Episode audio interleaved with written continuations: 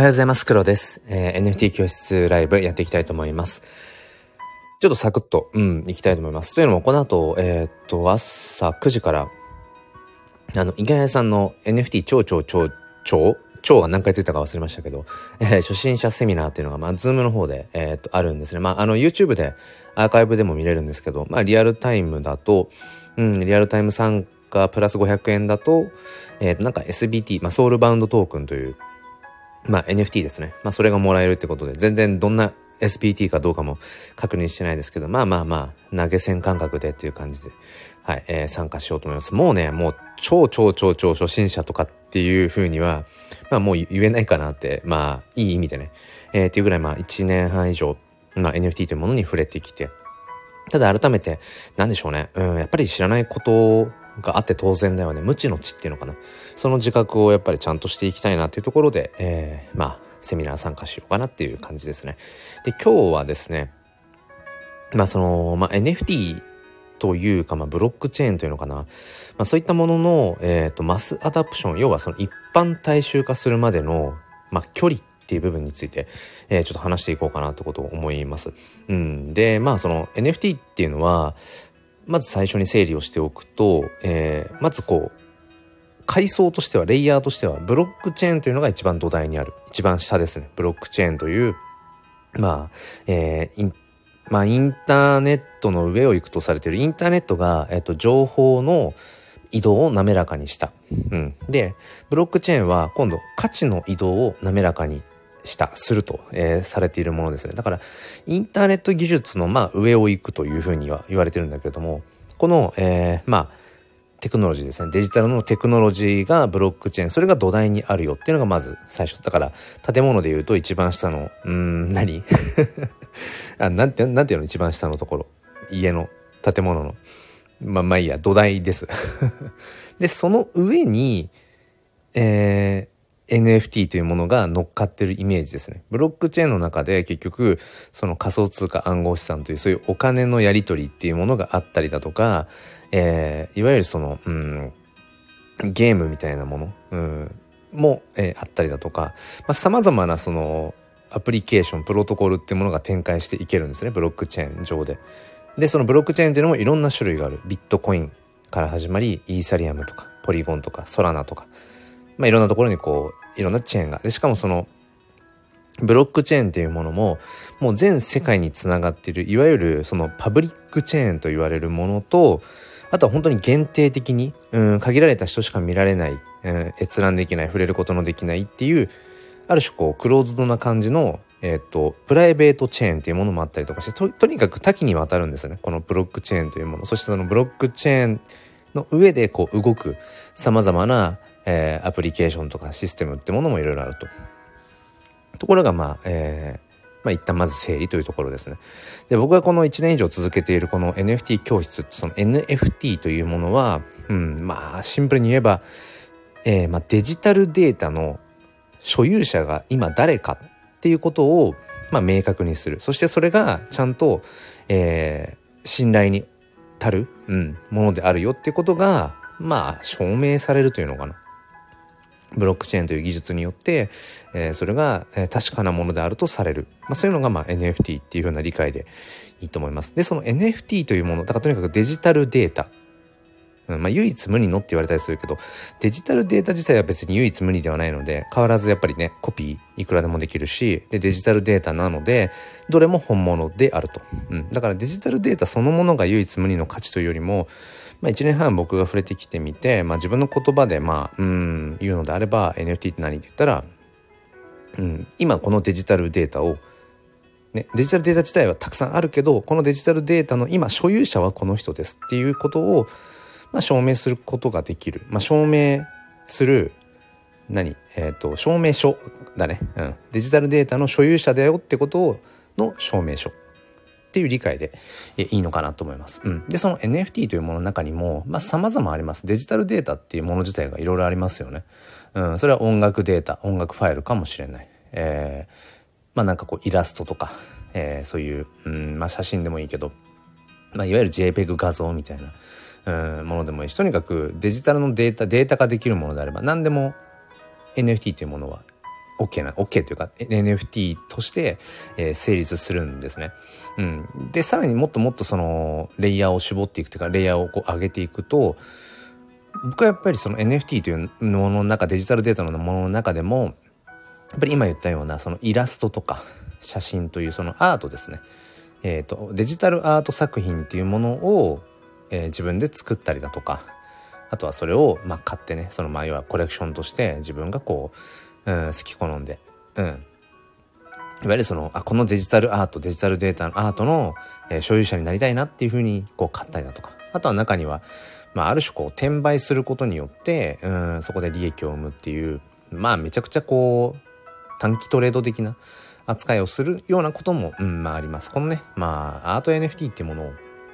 短期売買でこうやっていくことが、まあ、是か非かみたいなことがね、えー、日本の NFT 市場では結構、まあ、論争みたいな、論争っていうか、うん、議論されているようなところはあって、うん。まあそこはね、えー、まあ当然 Web3 というその分散型、これまでとは違う、要は非中央集権的どこかの一部の人が既得権益っていうのかな。うん、がこうなんかこう牛耳っていくっていう世界線じゃなくてみんながみんなそれぞれ、えー、自分の資産を分散的に管理していこうよっていうまあある種こううんまあなんだろうな。中央集権国家に対してのこううんなんかこううんまあなんだろうな。まあある種のこうパンキッシュな部分っていうか。まあそういう文脈もあるんだけど、とはいえやっぱりその中でも分散的とは言っても、やっぱり結局その中に人がね、いるところに当然コミュニティっていうものはできていて、コミュニティが生まれていけば当然違った文化が生まれていく。で、文化、カルチャーが違えば、当然そこで価値観の相違っていうのかな。うん、っていうものは生まれますよね。だから、まだまだ今日本の NFT 市場ってものがすごくちっちゃいけど、うん、1万5千人ぐらいって言われてるかな。けど、その中でもやっぱり、うん、当然多様性がある。で、僕個人の意見としては、まあみんな違うからいいんじゃないっていう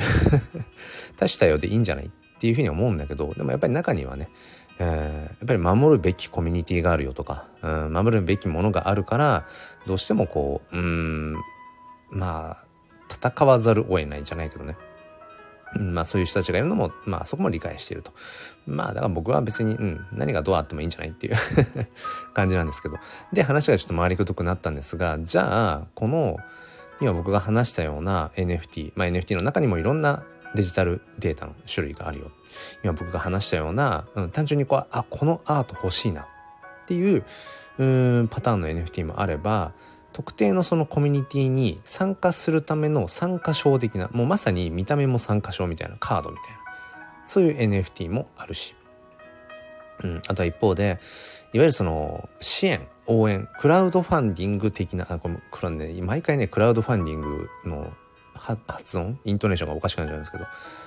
クラウドファンディング2.0って言われるような、うん、ところもあってうん、特定の団体とか、えー、クリエイターさんとか、えー、プロジェクト、うん、に対してまあ一定額のね、まあ、それがまあ日本円かもしれないし仮想通貨暗号資産かもしれないし支援をすることによって支援してくれてありがとうございますっていうことをまあある種こう証明するために NFT がまあもらえる、うん、っていうようなまあそういった、えー、パターンもありますね。だからアート系の NFT、えー、参加賞としての NFT、あとは支援の証明の NFT っていうふうに本当に多種多様な、えー、NFT というものがあって、まあ、僕は個人的に一番最初に話したそのアート系の NFT ですね。まあ、それが好きです。うん。今、あのー、ライブ配信中に後ろの背景にしてるのも、あとアーカイブで聞いてくださってる方はサムネイルのね、えー、画像。これも、まあアートの NFT であって、まあ、僕が所有しているよっていう NFT ですね。で、その、どうやってその僕が所有してるってことがわかるかっていうと、まあ、さっき話したそのブロックチェーンという NFT を下支えしている技術ですね。それによって、えー、この、まあ、デジタルアートの今、なんていうのかな、えっ、ー、と、いわゆるそのイーサリアムチェーンといろんなブロックチェーンの種類の中のイーサリアムチェーンというものの、えー、まあ、情報を見に行ける場所ですね。うん、そこに行くと、これは黒という人が所有しているよっていうことが表示されている。で、それが全世界の誰でも自由に見ることができる。うん。で、そこには僕の、えー、仮想通貨ウォレットが紐づいていて、僕のお財布の中も誰でも見ることができる。今いくら残入っていて、えー、どんな NFT を持っていて、いつ、誰から、えー、どの NFT を買ったのか売ったのかみたいなことが全部見えるんですね。そうこれがまあ結局 Web3、まあ、うん分散型、うん、そしてある種全方位型の、うん、相互監視システムでもある。まあそこがねどうなんだろうって思う人もいるかもしれないですね。全部筒抜けの状態ってどうなんだろうっていう、うん、ことを思う。だけどブロックチェーンという仕組みそのものがそもそも、えーと、相互監視の上で成り立っているんですね。なんでそのブロックチェーンというものが、えーと、改ざんができないとされているかっていうと、まあ、厳密に言うと改ざんはできなくはないです。うん、厳密に言うと。これまでにも、えーと、ブロックチェーンというものが、まあ、ある種改ざんというのかな、うん、書き換えられた歴史っていうものがあるので絶対にできませんっていうわけではないんだけど基本的には解散ができない。でそれは何でかっていうとお互いに監視をし合っているので不正なことをしようとするとすぐバレるんですね、うん、あとは不正を働こうとした時に基本的に、うん、物理的にその不正を働くためにはめちゃくちゃコストがかかる。でそのコストをかけてまでその不正をしたことによる報酬インセンティブっていうのが見合わないっていうそういう設計になってるんですね。まあそのマイニングとかっていうあのマニアックな話になっちゃうのであまり深掘りはここではしませんがそもそもブロックチェーンという仕組み自体が相互監視の上でその、えー、信憑性信用信頼ってものを、うん、担保していくっていう仕組みなんですね。ただじゃあ僕のその仮想通貨ウォレットの中身が丸見えですとか、うん、そういうものが紐づいてるよって話をしたんだけれどもだけど僕のいわゆるその個人情報みたいなものは直接的には紐付けられてないんですね。そうだから例えば僕のねあの本名とか、えー、住所とか電話番号とかそういったものが別にさらされているわけではなくてあくまでも仮想通貨ウォレットの、まあ、ID そこに紐付けた名前とか、まあ、Twitter アカウントとかねなんかそういうディスコ、まあ、ディスコードはうんまあそうねそういう外部のえー、っとまあ、ものと接続することはできるので、うん、そこから、まあ、僕が黒という名前にウォレットの名前を黒にしてれば、黒っていうことが分かるっていうそういう、うん、感じですね、うん、だから全部が別に筒抜けなわけじゃないよっていう。だからブロックチェーンという仕組みの良さとしてはあのー、まあ開示する範囲っていうのかな。個人情報とは一旦切り離して考えることができる。あくまでも今ここにあるデジタルデータとして保存ができるもの。デジタルデータとして確認ができるものっていうのが、うん、いつどこで作られて誰から誰にそのやり取りがされていたのか。そこに紐づくお金とかもそうですね。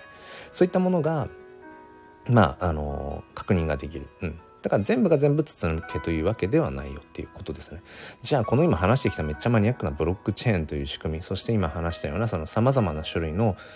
デジタルデータを扱う NFT というものが、えー、一般大衆化マスアダプションするには多分ねかなりまだまだ時間がかかるだろうなってことは、えー、思います今話してきてねあのー、感じられた通りものすごくそのまだまだ技術面の話に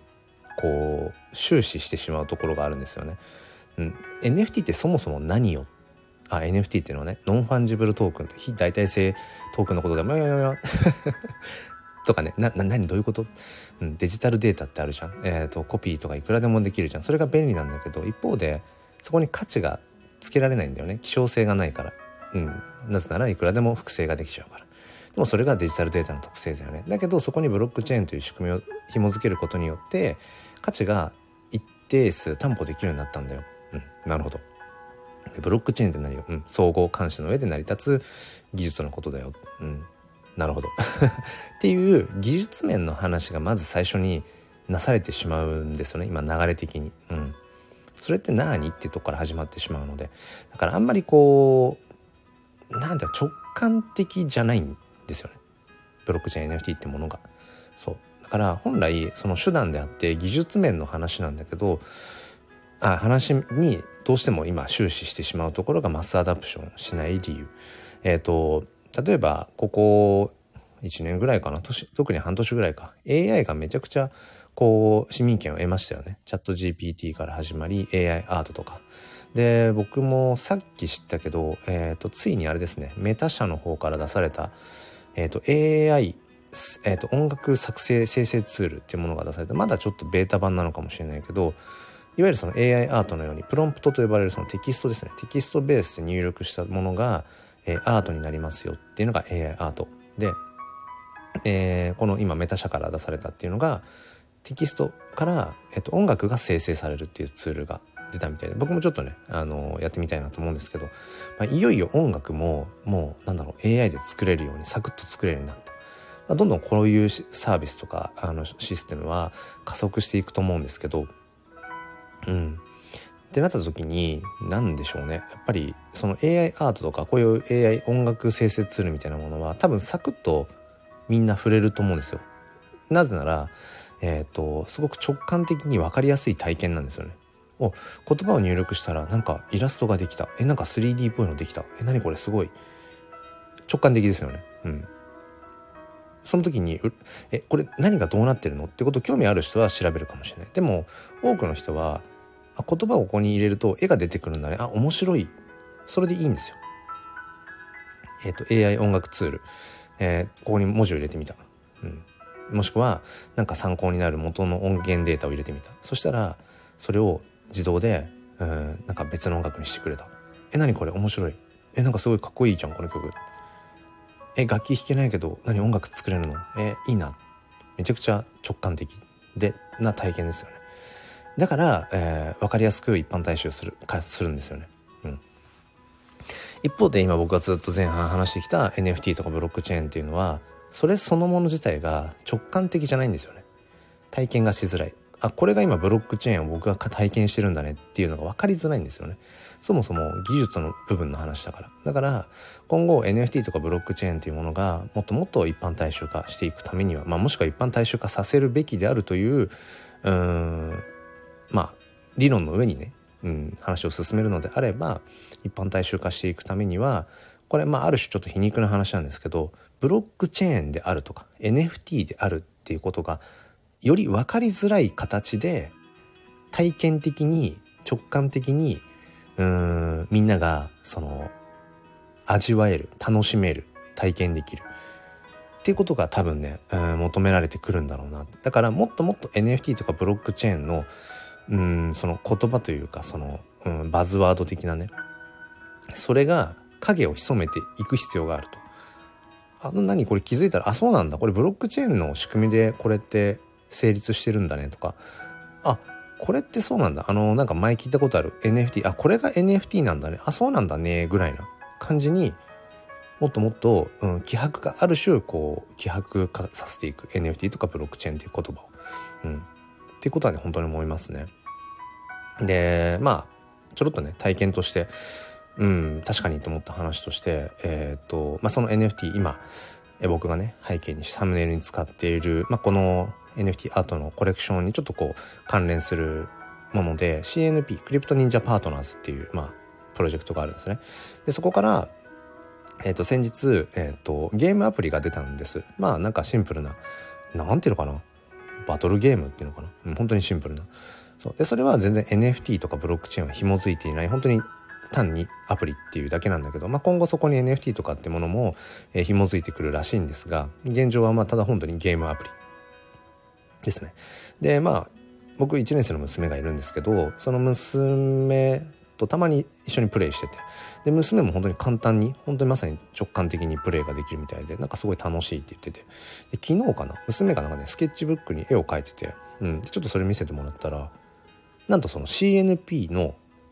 えーと、キャラを描いてたんですよ。そうだから要は娘は、えーと、そのアプリゲーム、まあ、バーニーウォーズバニオって言うんだけどそれをプレイしたことによってそこに出てきた登場しているキャラクターたち。そのキャラクターたちっていうのはもともとは NFT の IP IP まあキャラクターキャラクターっていうのかな、うん、たちなんだけどそれをね、えーと、スケッチブックに書いててでも当然娘は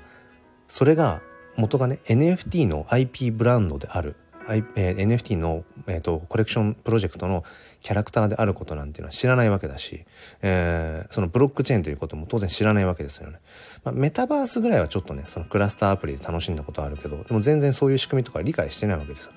ただただ、えー、そのバーニーウォーズという、えーうんまあ、NFT 初の、うん、それ自体はブロックチェーン NFT 関係ないけどゲームアプリをが楽しかったっていう記憶があるでそこに出てきたキャラクターたちがまあ可愛かったんでしょうね可愛いと感じたんでしょうね。まあ僕から見ても可愛いけど。でそれを娘がなんとなくスケッチブックに書いた。あこれだなってちょっと思いました。結局別にその NFT だろうがブロックチェーンだろうがうんなんどんなテクノロジーであろうが結局大事なのは表側の部分であって僕ら、まあ、娘もそうだけど僕らがあこれ楽しいな魅力を感じるなって思う魅力の部分が表側にありさえすれば裏側は何だっていいんですよ結局、まあ、何だっていいっていうのはちょっと暴論かもしれないけど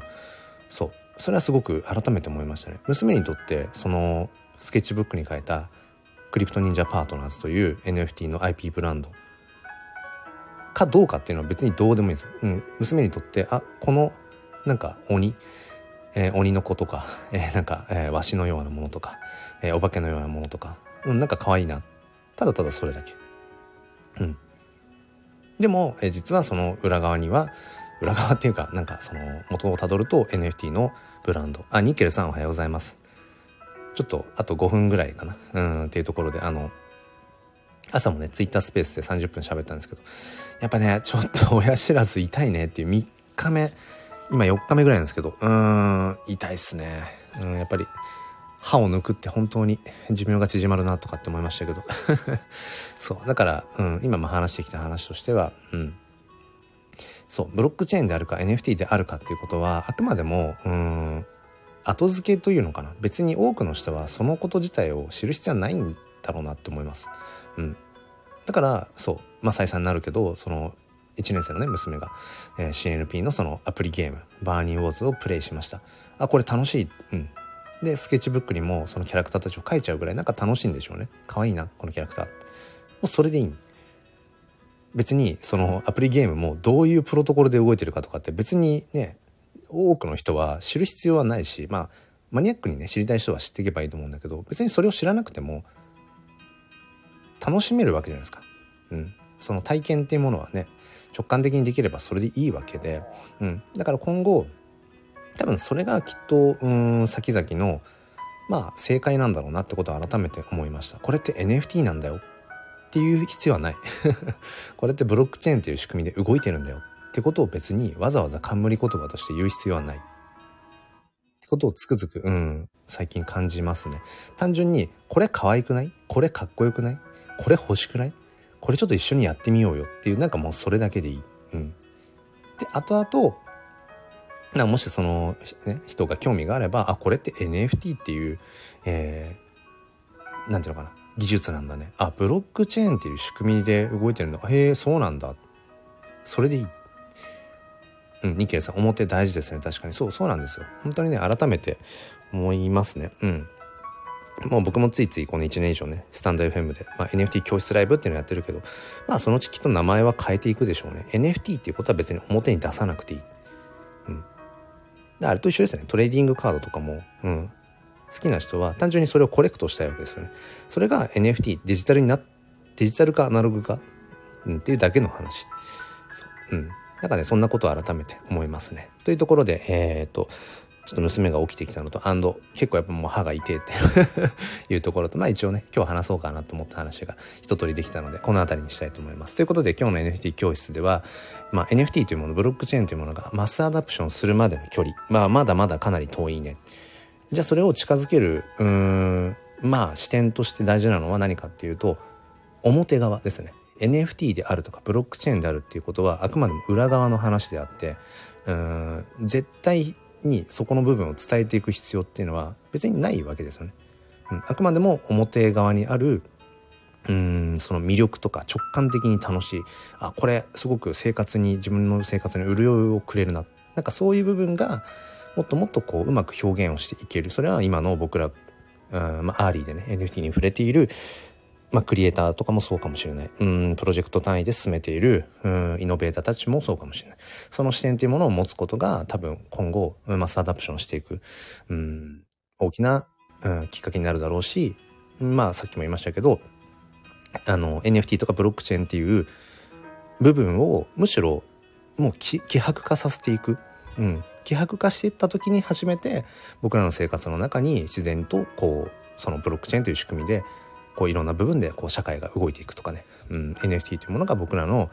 なんだろうなうん価値ってものを担保していってくれるんじゃないかななんてことを、えー、思うよというそんな今日はお話でしたということで痛い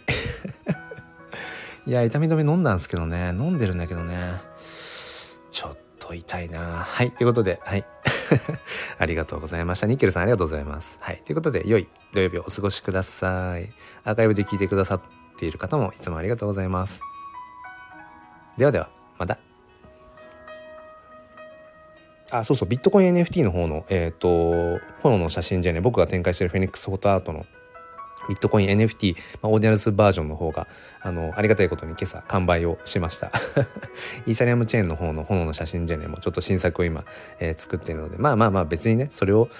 それが誰の何のあれの役に立つとかは知らないですけど でも、うん、アートって楽しいよねっていうことを届けていきたいな NFT という形で、えー、届けていきたいなと思っています。はい。ということでありがとうございました。ニッキルさんありがとうございます。ではまた。